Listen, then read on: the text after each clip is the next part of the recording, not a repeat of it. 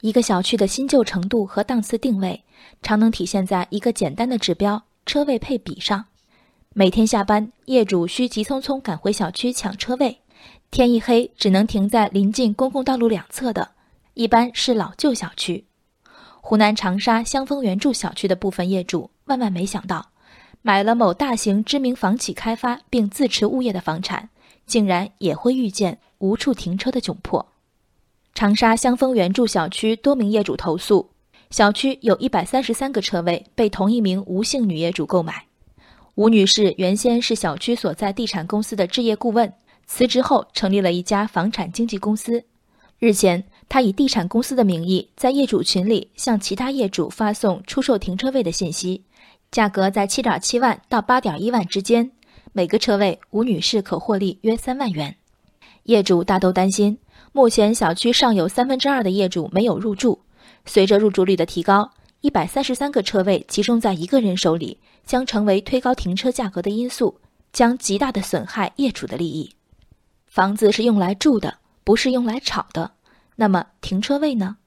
在楼市抑制投机炒作的大环境下，吴女士何以一口气买到一百三十三个车位？长沙市望城区住房保障局一语道破：对产权车位。长沙市的确限购，每户只能购买一个。如需购买第二个车位，要到相关机构备案。但目前长沙市的地下车位都是没有产权的，这类车位只涉及使用权的转让，不需要到相关部门备案，也没有限制政策。说白了，吴女士不是这一百三十三个车位的所有者，只是签了份准永久合同的长期租赁者。那么问题来了。限购产权车位的目的之一是防止炒作车位价格。同样功能的车位，一旦由于配件、人防工程等客观原因不能出售，只能出租，住建部门就不再以调控车位价格为目的了吗？租赁合同一签签到永远，和购买有什么本质区别？小区物业一辈子的租赁，钻的正是不限制使用权转让的空子。这些入住不久就找不到车位的业主。并非一些网友口中自己不租不买车位还不许别人买的蹭停者，比如没买车位的业主罗先生介绍，小区给予业主地下车位免费停一年的优惠。他说，车位免费服务结束后，自己会选择向物业租车位，每月租金二百九十八元。在大多数城市的大多数小区，与物业公司一年一续的租赁合同，同样能保障小区业主的停车需求。省下这一年能省的，依法依规按期缴纳后面的租金。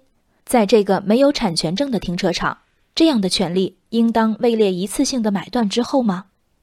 物权法第七十四条规定，建筑区划内规划用于停放汽车的车位车库，应当首先满足业主的需要。但另一方面，对于香枫原住的业主，无论是现在还是在更多人入住的将来。